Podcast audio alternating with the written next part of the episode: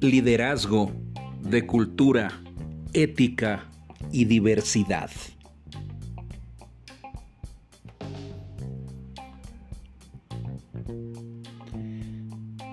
11.1 Desarrollo de una cultura sostenible. Cada organización manifiesta una cultura, sea una institución reconocida o no. Toda organización posee una cultura que se diferencia por sus particulares creencias y orientaciones para la solución de conflictos y toma de decisiones. La cultura organizacional se proyecta en normas, valores, metas y en las expectativas que los líderes manifiestan y al ser coherentes con los mismos, en el comportamiento y en las actitudes de sus empleados en los patrones éticos y políticas, en el clima laboral que se manifiesta en el ambiente flotante de la institución y en las tradiciones que las personas comentan sobre los sucesos de la organización. Un ejemplo sería cuál es la posición de la organización sobre el multiculturalismo, la diversidad y así sumarla a su propia cultura corporativa. La cultura en una organización es duradera a mediano plazo y se la describe con un eje multiaxial como fría y cálida, agresiva y pasiva, ofensiva y defensiva, conservadora o transformadora, vanguardista o vintage e innovadora. La cultura es la suma de creencias, normas, actitudes, valores, supuestos y formas de llevar a cabo las cosas compartidas por los miembros de una organización y que se enseñan a los nuevos miembros. Una cultura es el disco duro que crea vida a los valores neurálgicos subordinados en una organización. Varios psicólogos sociales han descrito a la cultura organizacional como un mapa mental compartido o la argamasa social que mantiene unida una organización. La cultura en una compañía decide la manera en la que ésta responde a las situaciones de supervivencia en sus ambientes internos y externos. Los valores, las ideologías y las reglas nacen de la lucha por adaptarse a los retos internos y a los externos. Sirven como cimiento a las expectativas de las relaciones que guían el comportamiento empresarial y su cultura. 11.1.1 El poder de la cultura. La cultura firmemente arraigada que coincida adecuadamente con las tácticas y estrategias y las tendencias externas del medio es una fórmula de energía para la ejecución exitosa de una estrategia. Mientras que una cultura endeble o a ras de tierra puede convertirse en un obstáculo para el desarrollo exitoso de la misma. En este contexto, la cultura tiene dos funciones vitales en las organizaciones. A. Genera unidad interior. B. Colabora con la organización para adaptarse al entorno externo.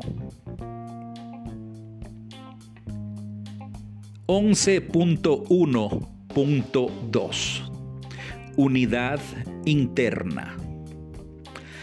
La cultura organizacional determina un orden regulado que sirve como fuente de un comportamiento consistente al interior de una organización, al nivel que la cultura proporcione a los miembros organizacionales una manera de dar sentido a sus existencias diarias y establezca normas y reglas para la forma de conducirse. Esto es una forma de control social.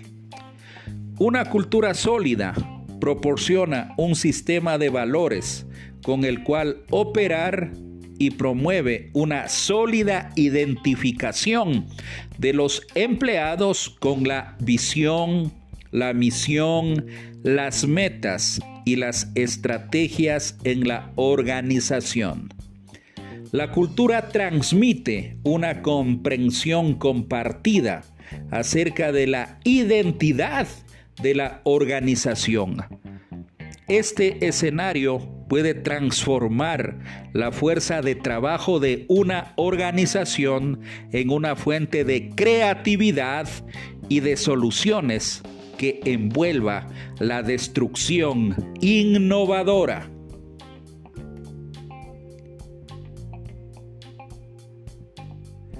11.1.3 Adaptación externa.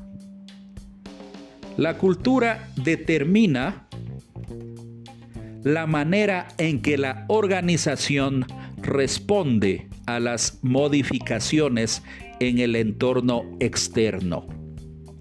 Dependiendo de la volatilidad en el medio ambiente de los negocios, algunos cambios son lo suficientemente significativos para motivar a los miembros a cuestionar aspectos de la identificación y del propósito de la organización. La cultura cumple la función de informar y de respaldar el objetivo de sentido por los empleados. Cuando los cambios externos son lo suficientemente rigurosos para obligar a los miembros a reevaluar aspectos de su identidad y propósito. El tipo de cultura indicada puede certificar que una organización responda de inmediato a las necesidades de sus clientes, las cuales cambian con rapidez o a las acciones ofensivas de la competencia. Así, por ejemplo, si en el medio competitivo requiere una estrategia de asistencia superior al cliente, la cultura organizacional debe motivar estos principios, así como los de escuchar a sus clientes, facultar poder y autoridad a sus empleados para tomar decisiones y recompensarlos por acciones sobresalientes para el servicio de sus clientes. El poder de la cultura reside en su potencial para invitar a los empleados a fin de crear un equipo en lugar de una recopilación de personas aisladas cuando se enfrentan con amenazas del entorno externo.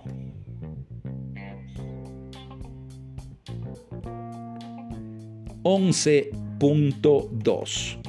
Cultura de bajo y alto desempeño. Un tronco común y en aumento de la investigación científica patentiza las ventajas económicas de invertir en una cultura orientada al desempeño, enfocada a largo plazo en valores y liderazgo. El baluarte de cualquier cultura depende del nivel al cual se comparta de manera amplia el conjunto de valores y normas y se respalde firmemente a lo largo de la organización. Una cultura débil simboliza una carencia de acuerdo con los valores y las normas clave, mientras que una cultura consolidada representa una aprobación difundida. El liderazgo desempeña un papel clave en ambas situaciones. Los empleados de mejor desempeño manifiestan una cultura de alto desempeño que se describe como distintiva, sólida y robusta. Tanto así que los integrantes cuyos valores no coinciden con los de la organización regularmente permanecen poco tiempo porque son forzados a renunciar o lo hacen de manera espontánea. Características de la cultura organizacional con bajo desempeño. 11.2.1 Las culturas débiles tienen más probabilidad de estar asociadas con un rendimiento deficiente. La cultura de una organización se presenta débil cuando existe poco compromiso en los valores, las creencias y las reglas que administran el comportamiento de sus miembros. Esto puede obedecer a que el líder no ha articulado una visión transparente para la organización o que los seguidores no han aceptado la visión del líder. Los integrantes de la organización por lo general no muestran un profundo sentido de identificación con la visión, la misión, los objetivos a largo plazo, así como con las estrategias. En una cultura débil prevalece lo negativo como rumores, manipulación, favoritismos, falta de comunicación y conflictos internos. Sin un entendimiento de lo que la organización representa o la lealtad hacia una visión compartida, las culturas débiles se autosabotean u obstaculizan la implementación de una estrategia y por tanto exhiben un rendimiento pobre. Entre las características de las culturas de bajo desempeño, según Lucier Aqua 2011, señalan, primero, pensamiento insular. Segundo, resistencia al cambio. Tercero, entorno interno politizado. Cuatro, prácticas nocivas de promoción. Página 373. 11.2.2 Pensamiento insular. En las culturas de pobre desempeño existe una tendencia a evitar considerar fuera de la organización prácticas y enfoques superiores. En ocasiones, los éxitos anteriores de una organización y su estatus como líder del mercado pueden llevar a mantenerse en una zona de confort. Los miembros al interior de estas organizaciones están convencidos de que poseen todas las respuestas. La arrogancia administrativa y el criterio interiorizado con frecuencia evitan que la organización lleve a cabo la adaptación cultural necesaria al tiempo que cambian las condiciones externas, lo que conlleva a un déficit en el progreso de la organización.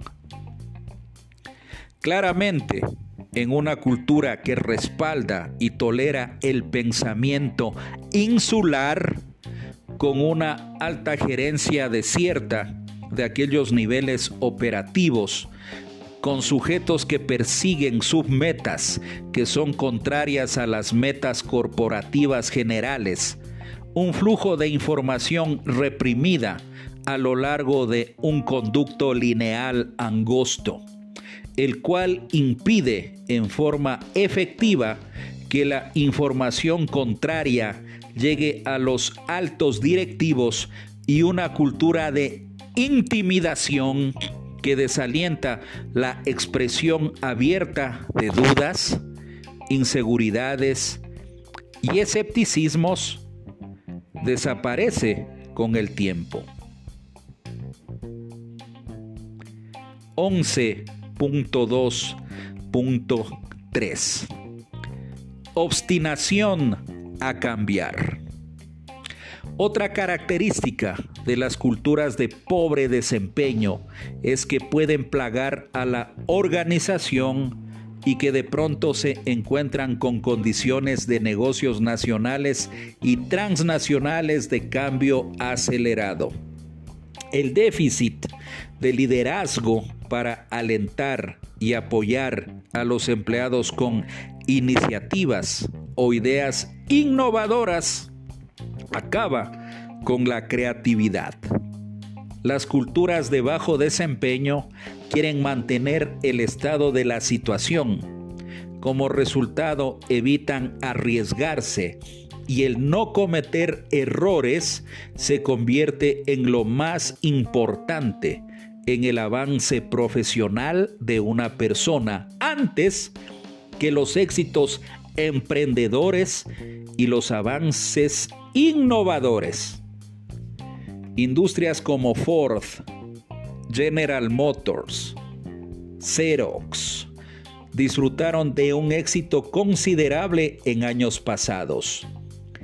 Y cuando sus entornos de negocio atravesaron por cambios significativos, estaban guiados por una rígida burocracia y una mentalidad de criterio internalizado que aborrece el cambio.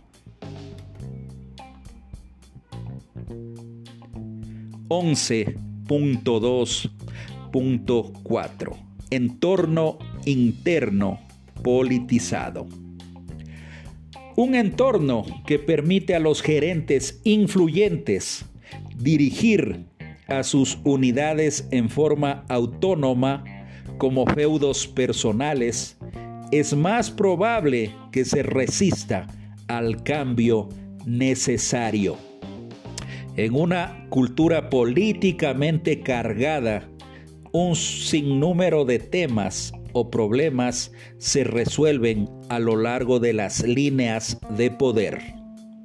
El respaldo o la oposición manifiestos por parte de ejecutivos poderosos así como el cabildeo personal por parte de líderes y coaliciones clave entre departamentos y personas con intereses investidos en un resultado en particular, pueden suprimir un cambio decisivo.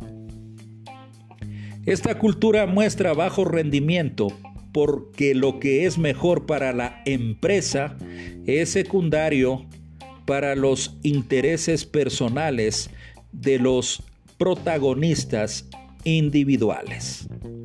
Una empresa de estas características puede llevar a un entorno altamente politizado en donde el pensamiento grupal es la norma.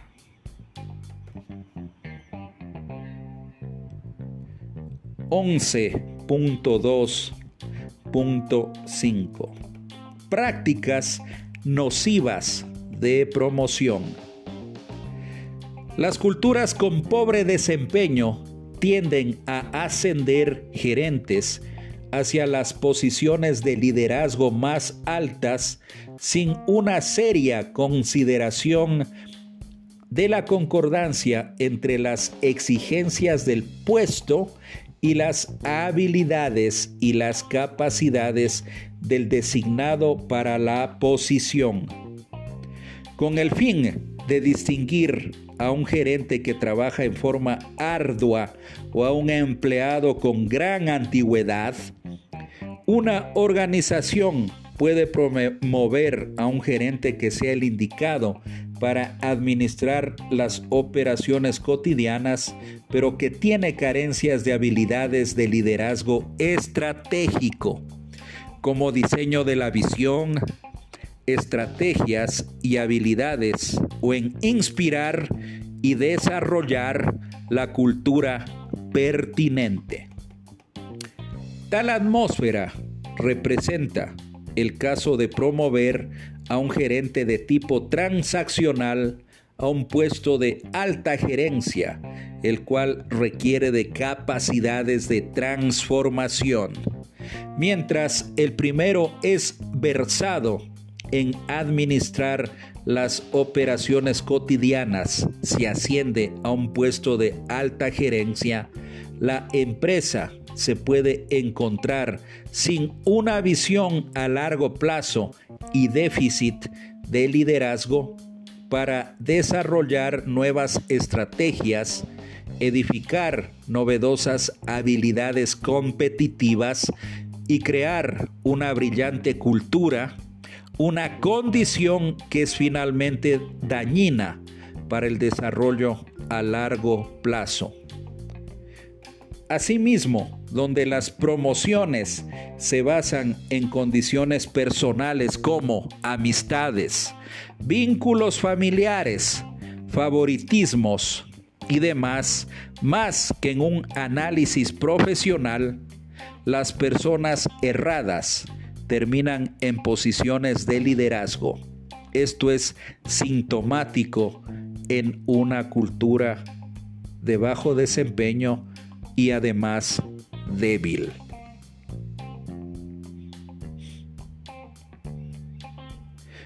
...11.3... Culturas y características. 11.3.1 Características de la cultura organizacional con alto desempeño. Las culturas consolidadas gozan de mayor posibilidad de ser vinculadas con un alto desempeño. Las culturas corporativas robustas mejoran el desempeño de la organización al facilitar la consistencia de conductas internas.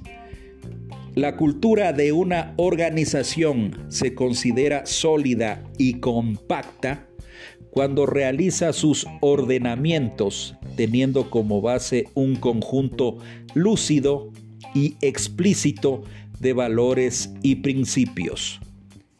En dicha cultura, la dirección ejecutiva dedica considerable tiempo a transmitir estos valores y principios y a enseñar la forma en que se relacionan con su estrategia y misión. Lucier Aqua 2011 manifiestan que las características de las culturas de alto desempeño son 1. Herramientas de reforzamiento de la cultura. 2 orientadas intensamente a las personas. 3. Orientadas a resultados. 4. Énfasis en el logro y la excelencia. Página 376.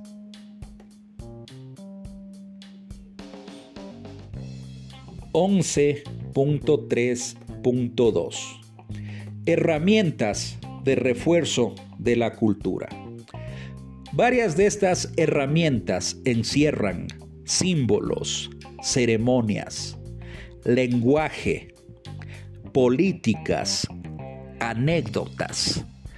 Las culturas con un alto desempeño cohesionan estos componentes para conseguir resultados extraordinarios con personas ordinarias. Las instituciones de alto desempeño poseen ceremonias que evidencian los ejemplos magníficos de lo que resalta la organización. Las ceremonias celebran y reconocen a los colaboradores de alto desempeño y ayudan a generar un vínculo psicológico entre todos ellos. También en las culturas de desempeño elevado, los líderes narran anécdotas a los empleados recién llegados para graficar los principales principios y valores de la empresa y dotan una comprensión compartida entre los trabajadores a la vez que utilizan símbolos y un lenguaje especializado como refrán para anunciar valores y significado.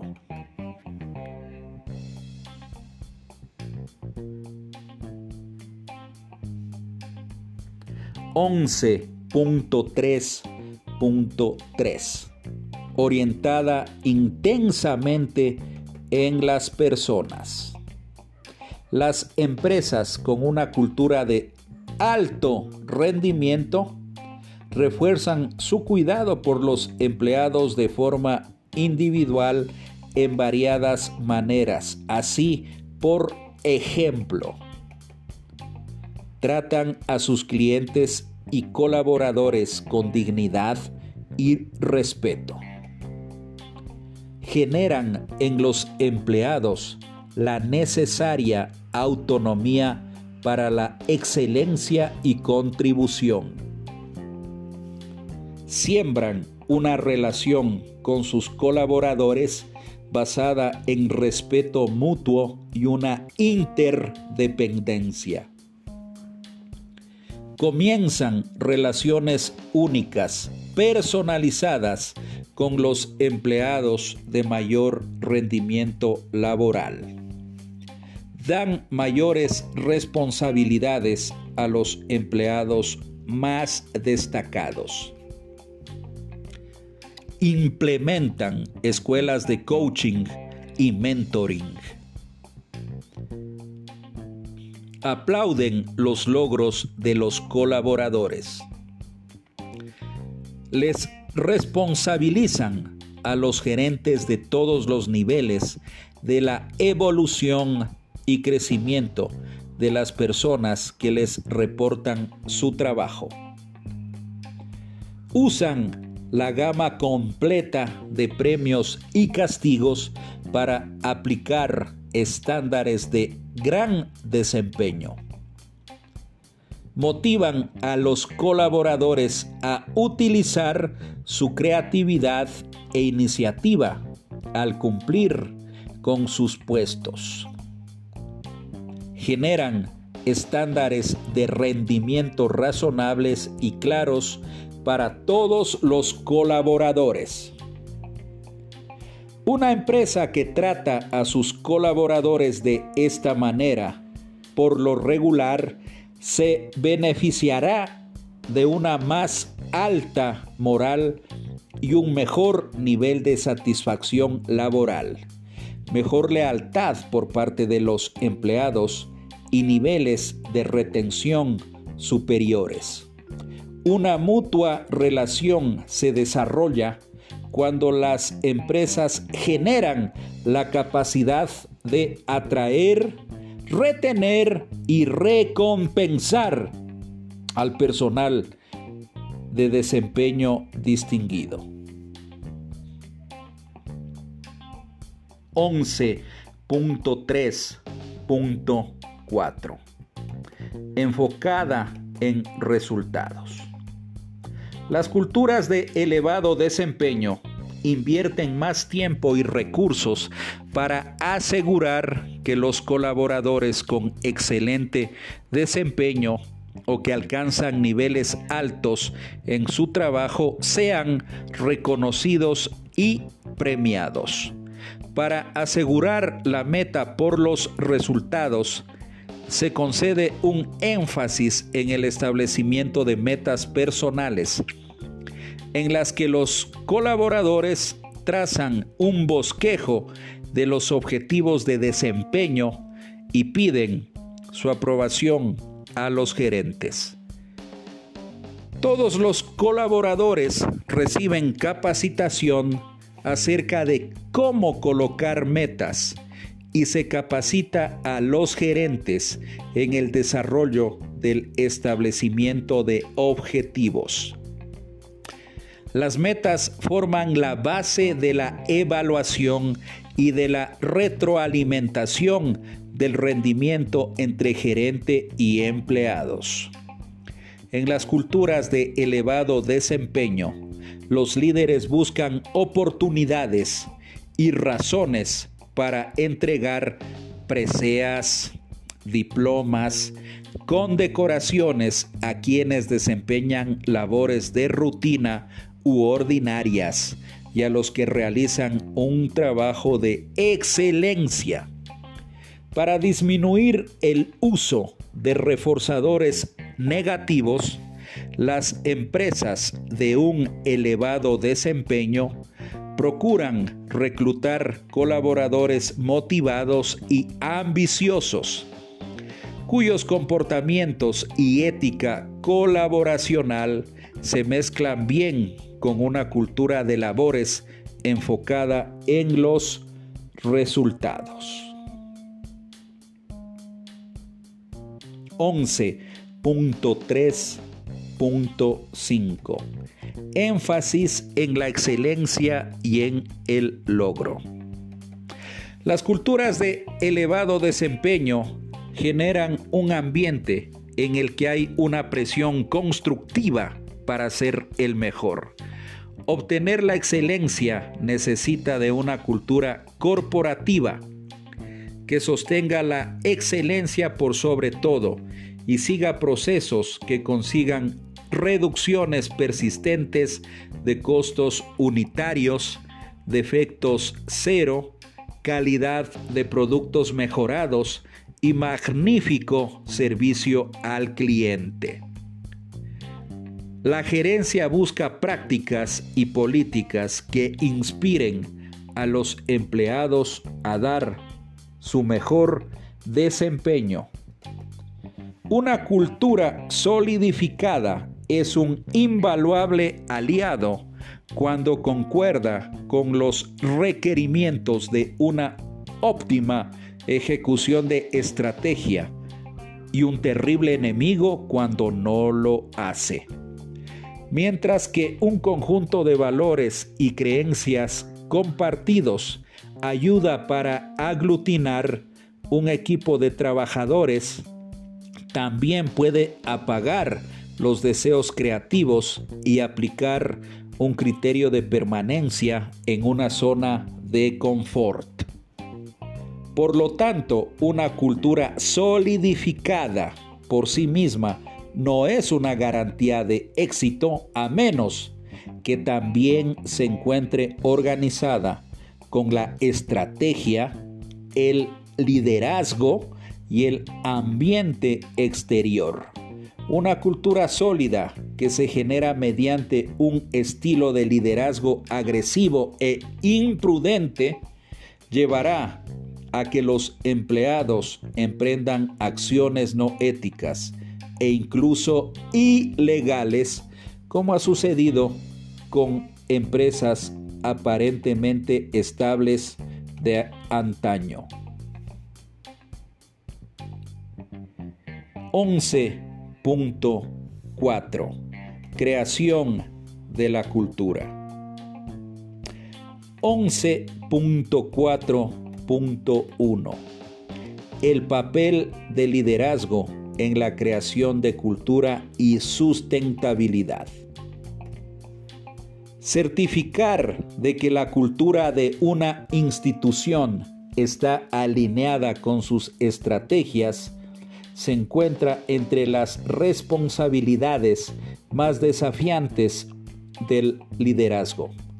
Para levantar y mantener una cultura solidificada, el CEO de la organización, junto con sus asesores, deben acoger una misión, una visión y declaraciones de cultura firmemente definidas que señalen las maneras en que se harán las cosas.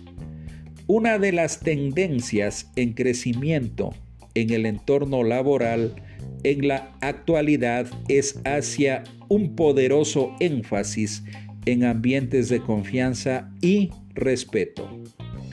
Una cultura de valor a sus empleados los trata con respeto y construye relaciones de confianza en todos los niveles, por lo general, gozará de un mejor rendimiento que una que trate a sus colaboradores en una forma contraria. Este tipo de cultura puede transformar la fuerza de trabajo en una empresa con un plus de creatividad y soluciones poco convencionales en un clima laboral que inspire. Lastimosamente no muchas empresas pueden presumir de contar con esta forma de cultura. Transformar la cultura de una institución para adaptarse a los cambios en el medio ambiente es una responsabilidad primordial del liderazgo. Un liderazgo efectivo, cultural, debe ser más proactivo que reactivo. Las acciones simbólicas son importantes por los mensajes que envían acerca de los tipos de conducta y rendimiento que los líderes desean desarrollar e instaurar. El significado está incluido en la acción que se genera. Edward Shane 2004 utiliza los términos mecanismo primario y mecanismo secundario para distinguir entre las acciones simbólicas de las sustantivas. Las acciones del líder como modelo a seguir, símbolo o el desarrollo de una declaración de valores por escrito pueden sumar en forma considerable para la consecución de los objetivos. Según Lucier Aqua 2011, existen acciones de liderazgo para dar forma a la cultura. Estas son acciones simbólicas y acciones sustantivas. Acciones simbólicas. Primero, líderes que fungen como modelo a seguir. Segundo, celebración de logros. Tercero, interacción frente a frente con empleados ordinarios. Cuarto, concordancia de la estructura organizacional con la cultura. Acciones sustantivas. Primero, coincidencia de las prácticas de recursos humanos con la cultura. Segundo, coincidencia de las políticas y prácticas de operación con la cultura. Tercero, concordancia de la estrategia y la cultura. Cuarto, alineación del sistema de recompensas incentivos con la cultura. Quinto, concordancia del diseño del entorno laboral con la cultura. Sexto, desarrollo de una declaración de valores por escrito. Página 379.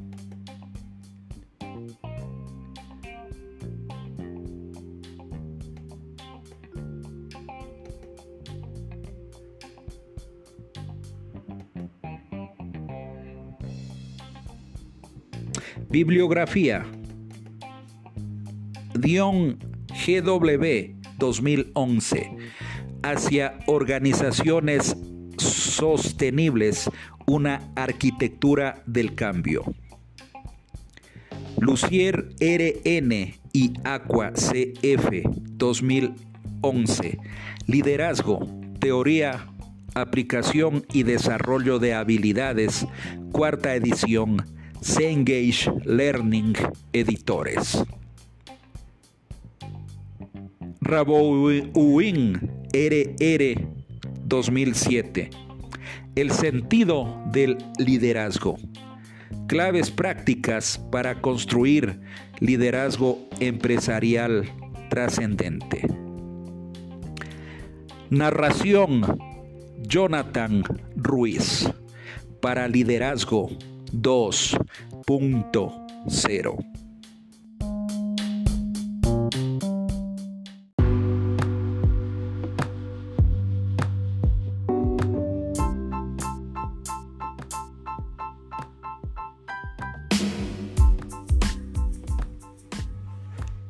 Liderazgo en crisis. 13.1 La crisis y sus repercusiones en el liderazgo. En un mundo globalizado, en donde el entorno empresarial, organizacional y geopolítico se ha vuelto volátil, incierto, complejo y ambiguo, las empresas se ven obligadas a realizar cambios, creando múltiples y nuevos desafíos para ser más competitivas y resilientes ante diversos escenarios de crisis, que en muchos de los casos no se los puede predecir y que podrían poner en riesgo su propia existencia. Iniciaré defendiendo que una crisis es un evento de baja probabilidad, pero gran impacto que amenaza la viabilidad de una organización y se caracteriza por la ambigüedad de la causa, el efecto y los medios de resolución, así como por una creencia de que las decisiones pueden tomarse rápidamente. Carmeli y Schaubroek 2008 por tanto, las organizaciones deben prepararse para tomar decisiones en este ambiente ambiguo e impredecible que permitan mitigar las potenciales consecuencias de la crisis y podrían impactarlas gravemente en su entorno operativo y financiero. Las crisis pueden ser desastres naturales como un terremoto, inundaciones, huracanes, pero también pueden ser producidas por el hombre, tales como guerras, ataques terroristas, desastres debido a errores humanos, ciberataques a los sistemas informáticos, defectos de productos o materias primas. Sin importar el origen de la crisis o del tipo de organización, lo que todas tienen en común es el impacto y el peligro que generan en los recursos y en la estabilidad de la organización. Por lo tanto, es imperativo que ésta se prepare con sus líderes para manejar una crisis.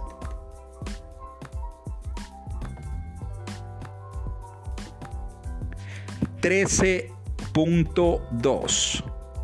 Liderazgo en la crisis.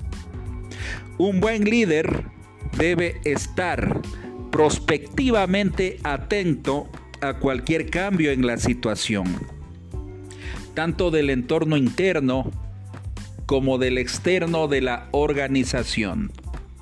Para liderar un equipo de manejo de crisis antes, durante y después de esta, asegurándose que cada uno de los miembros del equipo esté preparado para enfrentar los obstáculos y mantener un enfoque adecuado que asegure la sostenibilidad y la sustentabilidad de la organización, puesto que el mayor inconveniente de la crisis es que lleva de la mano la mala reputación, la credibilidad, la integridad y el posicionamiento financiero de la empresa.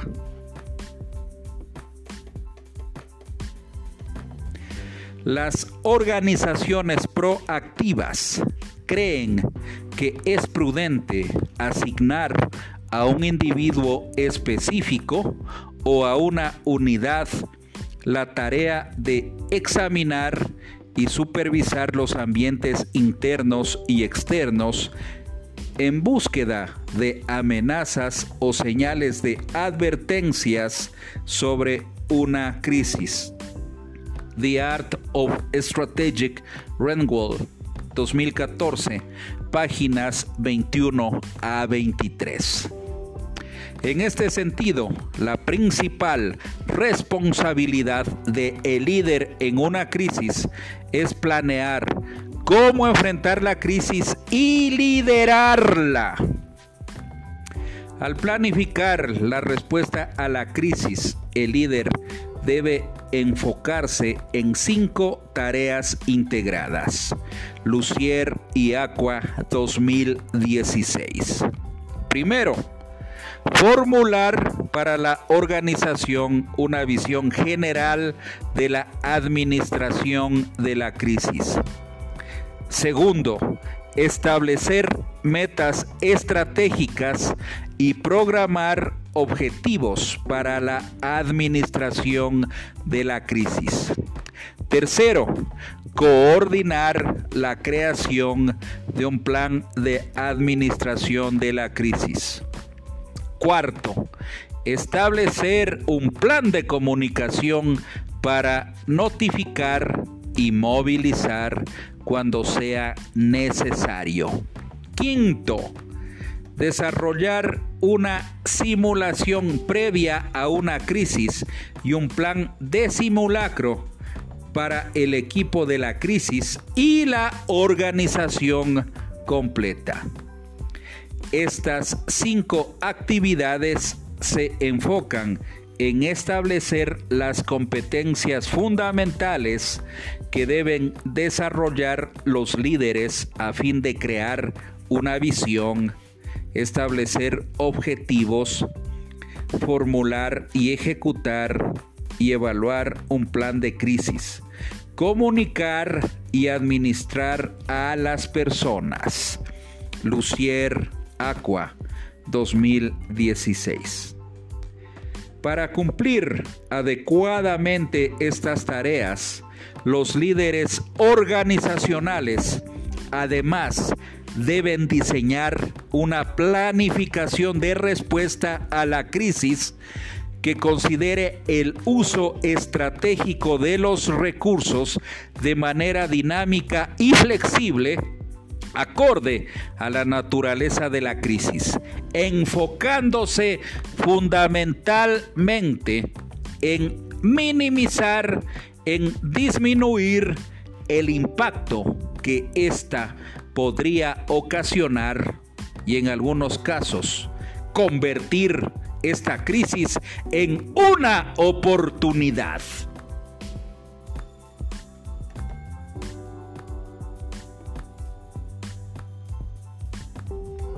Formulación de un plan de crisis.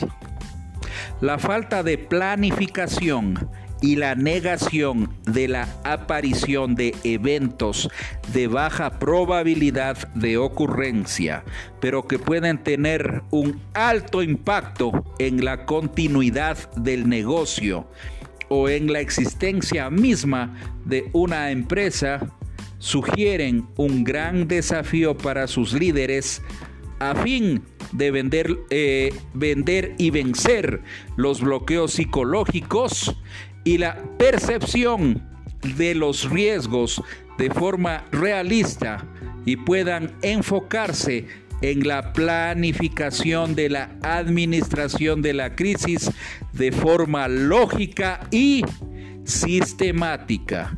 Lucier Aqua 2016 de los estudios e investigaciones realizados en organizaciones que disponen de un sistema de identificación temprana de potenciales crisis y que cuentan con planes de gestión de estas diseñados con anticipación a la aparición de una crisis están significativamente mejor preparados para administrar y sobrevivir a un evento de este tipo. Además, estas organizaciones mejor preparadas tienen la oportunidad de reposicionarse a sí mismas y de convertir la crisis en una oportunidad estratégica. Applebaum, Keller, Álvarez, Bedard, 2012, páginas 286 a 305. La preparación de una organización para responder a una crisis es una función. Lucier Aqua 2016. 1 de habilidades, capacidades y experiencias de un líder de crisis designado. 2. De un equipo de crisis capacitado y bien preparado. 3. De la preparación organizacional a través de simulacros y capacitación regular. Cuarto, de los recursos organizacionales apropiados.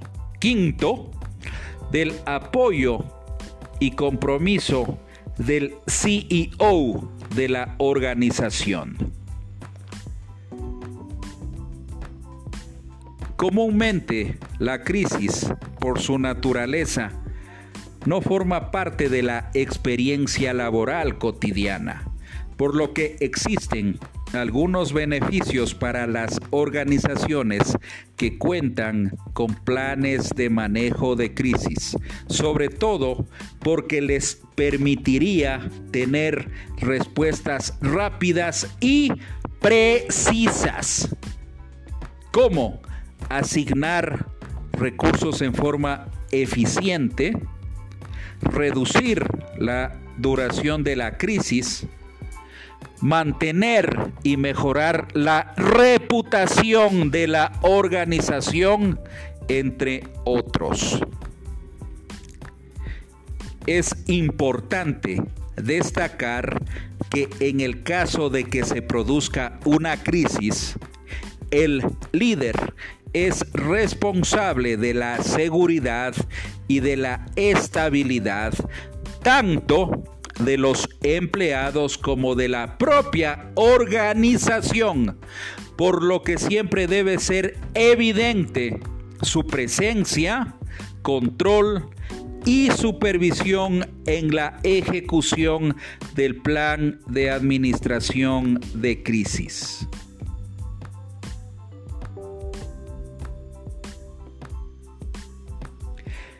El plan de administración de crisis, de acuerdo con el enfoque presentado por Lucier Aqua 2016, tiene tres etapas claramente definidas y que las mencionamos a continuación. Primero, Planificación previa a la crisis. ¿Qué se hace? Formar un equipo de respuesta ante una crisis. Desarrollar un plan de crisis. Segundo, liderazgo durante una crisis. ¿Qué hacer? El papel de los líderes senior. Comunicación eficaz de la crisis. Resolución de la crisis. Tercero, adaptación después de una crisis por la organización. ¿Qué se hace? Evaluación de la respuesta ante la crisis. Lecciones aprendidas. Prevención de una crisis futura. Aplicación al área laboral.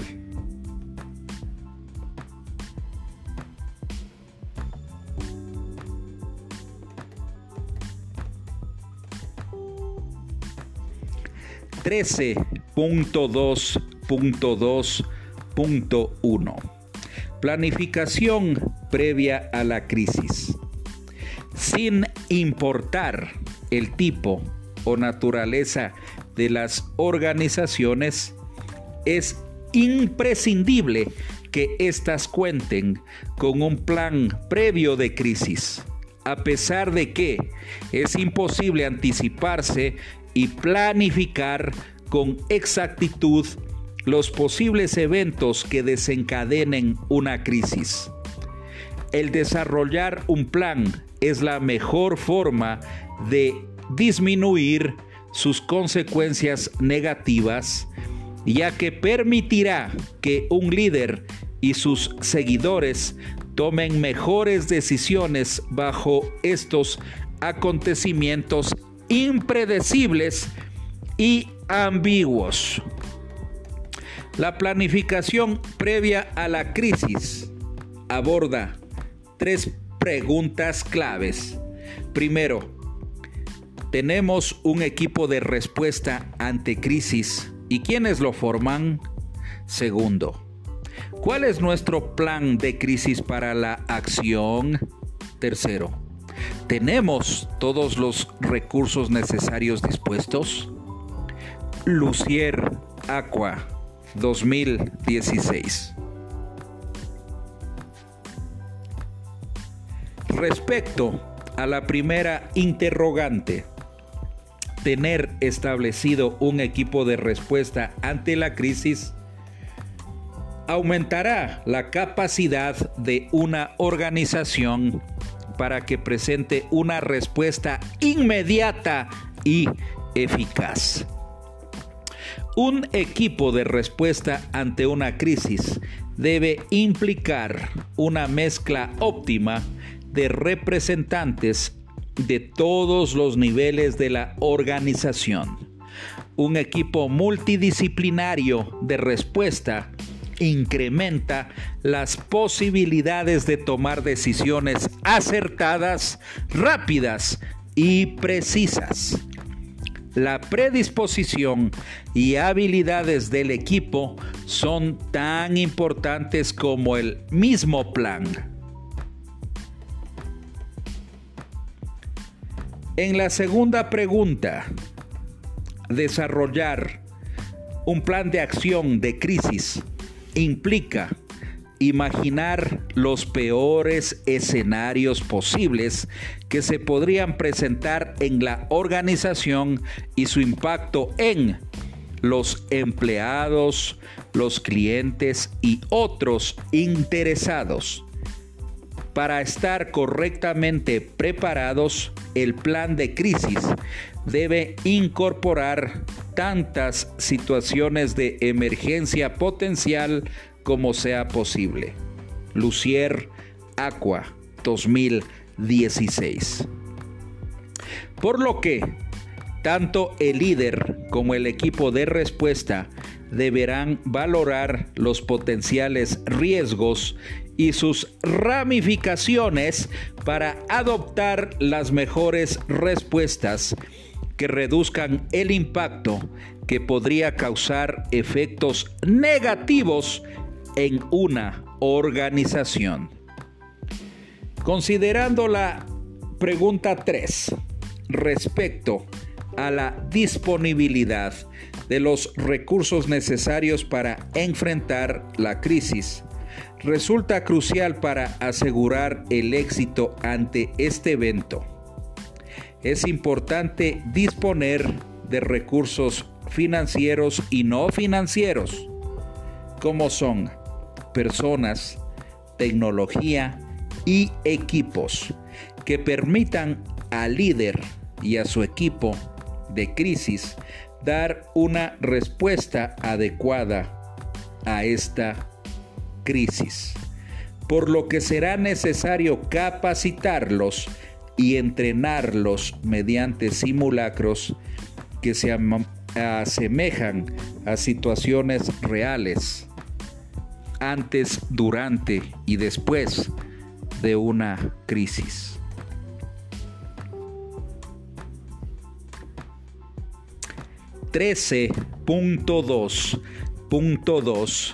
.2 El liderazgo durante una crisis. Una vez que se desencadena una crisis, es fundamental que el líder procure una respuesta rápida y eficaz para evitar mayores consecuencias. El líder efectivo se enfoca en tres áreas claves, metas, personas y recursos. Las metas definen el qué, es decir, los resultados específicos y los objetivos de la intervención de la crisis. Las personas definen quién. Contar con las personas correctas en las posiciones correctas con los equipos correctos. Los recursos definen cómo. Lo que determina la forma en la que se repartirán los recursos a las personas correctas y cómo ellas los usarán. Webgrafía www.ropela.com,s.f Los líderes efectivos y su equipo de respuesta deben realizar un trabajo sinérgico y articulado durante la crisis, ejecutando cuidadosamente la planificación y la evaluación de riesgos elaborados previamente, lo cual asegurará en gran medida el éxito ante el evento crítico que amenaza a la organización. En los primeros instantes debe haber confirmado la aparición de una crisis.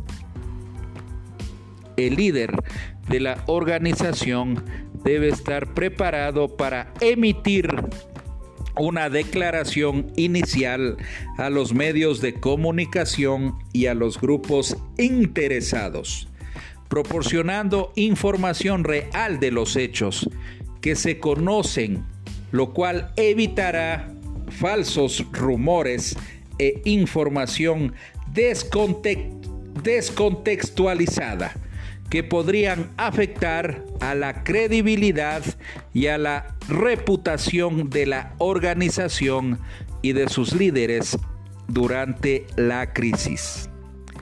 La experiencia ha mostrado que mientras más esperan las compañías es más probable que el vacío se llene con declaraciones erróneas e información directa que se convierta en una verdad aceptada. Paltala, Boano, Lund y Voss 2012, página de la 2 a la 12. Si el líder está frente durante la crisis genera un impacto estratégico en los empleados y en las partes interesadas, puesto que transmite solidaridad moral, compromiso y preocupación, además de empatía y sensibilidad. Para cumplir estas premisas existen tres principios claves del liderazgo de crisis. Primero, permanecer comprometido y liderar desde el frente. Segundo, enfocarse en el panorama general y comunicar la visión. Tercero, Trabajar con el equipo de administración de crisis, Lucier Aqua 2016, que permitirá contener eficientemente las consecuencias de una crisis.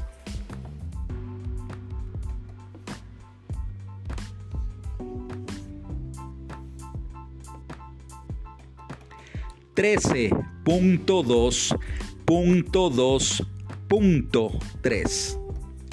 Adaptación después de una crisis. Una vez que ha sido superada la crisis, es imperativo realizar una evaluación de su impacto y las consecuencias que pudo haber causado el evento en la organización así como analizar objetivamente cuáles fueron aquellos aspectos del plan de respuesta a la crisis que no funcionaron o estuvieron mal enfocados para corregirlos y mejorarlos. La revisión debe incluir indicadores de desempeño como los siguientes. Lucier Aqua 2016. 1. Eficacia para comunicarse con los grupos clave de interesados. 2. Eficacia para abordar las principales causas de la crisis. También eficacia del equipo de crisis eficacia del liderazgo y eficacia para lidiar con las víctimas y los miembros de la familia. Esto permitirá mejor la efectividad de la respuesta para las futuras crisis, enmendar los errores, convirtiendo en una oportunidad de crecimiento para la organización. Además, proporciona la oportunidad para implementar un modelo de evaluación de riesgo acorde a su realidad y especificidad.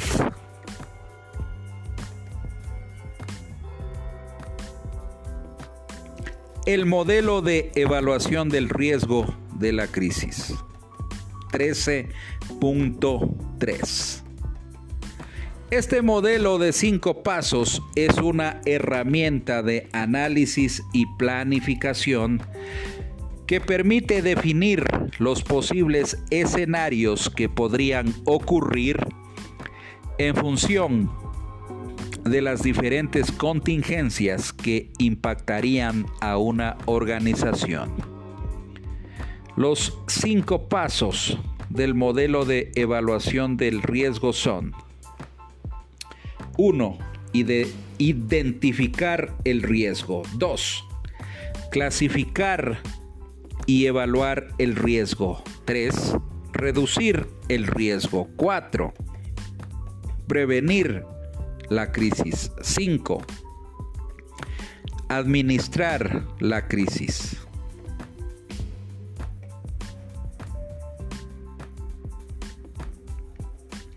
13.3.1 Paso 1. Identificación del riesgo. El equipo de manejo de crisis inicia la planificación identificando los potenciales acontecimientos que podrían tener consecuencias graves sobre las personas, la posición financiera o la reputación de la organización. El primer paso es semejante al proceso analítico que consiste en supervisar las operaciones internas de una organización y los negocios centrales para identificar debilidades, fortalezas, potenciales y las tendencias de la industria. Identificar amenazas y oportunidades que podrían tener impacto en el modelo de negocio. Para los estrategas, dicho análisis es una forma de aversión de la crisis. The Art of Strategic Renewal, 2014, páginas 21 a 23. Como resultado de este paso, se elabora un gráfico de riesgos que presente todos los posibles incidentes que podría tener un impacto negativo en la organización. 13.3.2 Paso 2. Evaluación y clasificación del riesgo. Los potenciales incidentes encontrados en el paso 1 se evalúan y clasifican sobre la base de criterios relacionados con pérdidas, lesiones, heridas o traumas emocionales de las personas involucradas en el incidente, factor humano. También se debe evaluar el impacto financiero y la pérdida de reputación que podría sufrir la organización, clasificándolos a partir de, criterios normalmente preestablecidos tales como impacto extraordinario, grave o leve.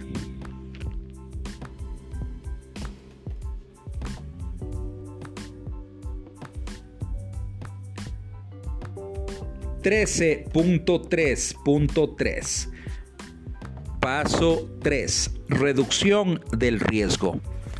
En este punto, el líder de la crisis debe difundir la gráfica de riesgos tanto a la alta dirección como a los empleados a fin de que todos comiencen a formular y debatir estrategias para enfrentar la crisis o las potenciales amenazas utilizando el diagnóstico FODA, fortalezas, oportunidades, debilidades y amenazas, que permita determinar los recursos y las capacidades disponibles o necesarias para manejar y gestionar efectiva y eficientemente cada crisis o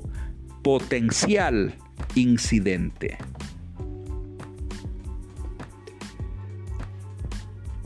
...13.3.4...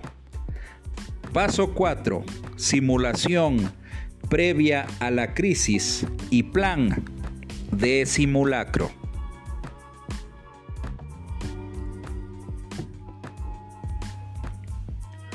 La importancia de una simulación es analizar y evaluar la capacidad de respuesta de los miembros de la organización ante una potencial crisis. Esto permitirá sensibilizar y concienciar las acciones que debe ejecutar cada individuo durante el incidente. Después de las simulaciones y de los simulacros, los análisis, evaluaciones y retroalimentación resultante por, por parte de los gerentes en todos los niveles de la organización.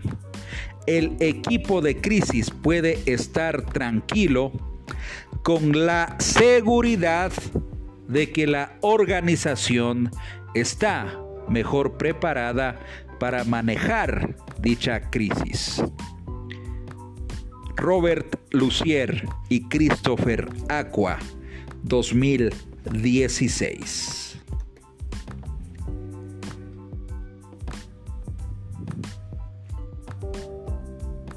3.3.5 Paso 5. Administración de la crisis. Los resultados de las simulaciones y de la evaluación adecuada de los riesgos se convierten en un insumo importante para mejorar el plan de manejo de crisis y deben ser parte fundamental de la administración cotidiana de una organización. Al final, el mejor indicador para determinar la preparación de una organización para responder ante una crisis es su clasificación de acuerdo con los cinco factores según Johansen, Agergol y Franzen 2012, página 270 a 279. Dicen, primero, calidad del plan de crisis. Segundo, conciencia y acceso a la información de administración de una crisis. Tercero, preparación para una respuesta eficaz y oportuna. Cuarto, establecimiento de un plan de comunicación eficaz. Quinto, liderazgo de crisis efectivo.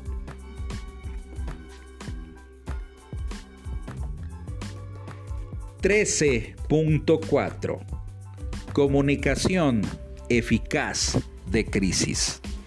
Durante las crisis, los líderes de una organización deben tener la capacidad de comunicarse de manera rápida y eficaz con todos los niveles de la organización, tanto estratégica y operativa y también con los clientes, con los proveedores, con los medios de comunicación y con los entes reguladores, ya que podría ser crucial para la supervivencia de la organización.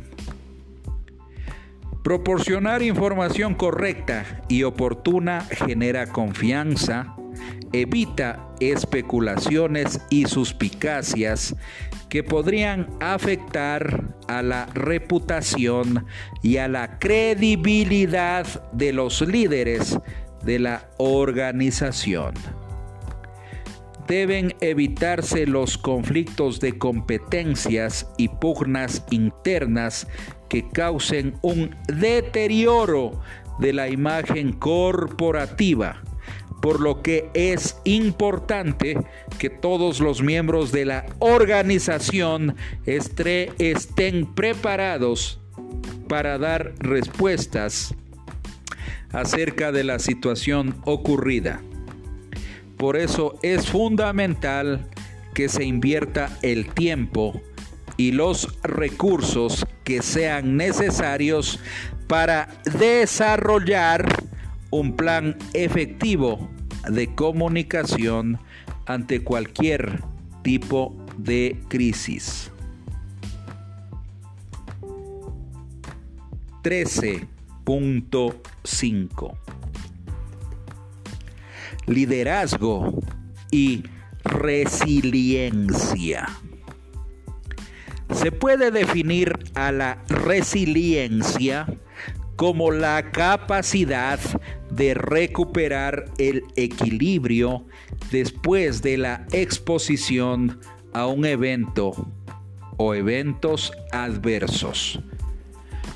Por lo que no se le considera como un estado final del ser, sino más bien un proceso de adaptación y crecimiento al interior de un entorno riesgoso y ambiguo. Una organización resiliente no solo sobrevive, sino que también sale a flote en un ambiente de cambio e incertidumbre. Un liderazgo fuerte que promueve equipos cohesivos e interdependientes es un componente crítico de una organización resiliente. La resiliencia organizacional evoluciona con el tiempo a medida que la gerencia y los equipos se adhieren a la misión y a los valores fundamentales de la organización. Southwick Martini, Charney, 2017.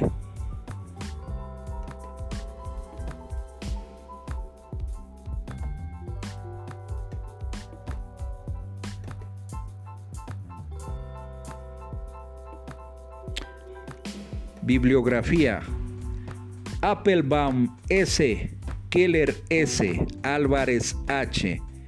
Bedard C. 2012.